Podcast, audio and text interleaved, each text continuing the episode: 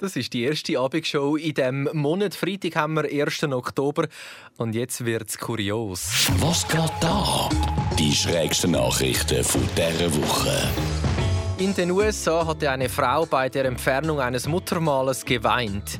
Das Krankenhaus stellte dies in Rechnung. Man lerne, Brüllen wird vom US-Gesundheitssystem unter Brief Emotion, also kurze Emotion, verbucht und kostet umgerechnet etwa 10 Stutz. Nicht restlos geklärt ist jetzt, was passiert, wenn man die beim Aufmachen der Rechnung gerade nochmal brüllt. Ich wäre nicht überrascht, wenn das unter Nachbehandlung verbucht wird und zu den 10 Franken nochmal 50 weitere als Grundtarif dazukommen. Ein dänisches Museum verlangt rund 80.000 Franken zurück, weil ein Maler anstatt ein gemaltes Bild eine leere Leinwand abgegeben hatte. Es sei konzeptuelle Kunst, hat der Maler gemeint. Aber das hätte ich ihm jetzt also schon können sagen, dass das nicht klappt. Ich habe in der 5. Klasse mal einen Vortrag zum Thema Mut einfach leer abgegeben. Hat auch einer gegeben.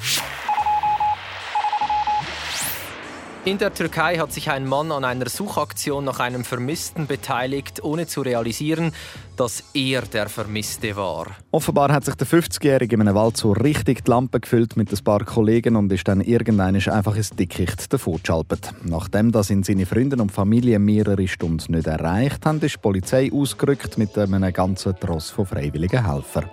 Denen hat sich dann der schon leicht angenüchterte Mann dann angeschlossen und hat fleissig mitgesucht. Aufgefallen ist der ganze Gespass dann erst, wo die Suchgruppe den Namen vom Vermissten gerufen hat und der dann einfach die ganze Zeit geantwortet hat, ja, also ich bin ja da. Was geht da?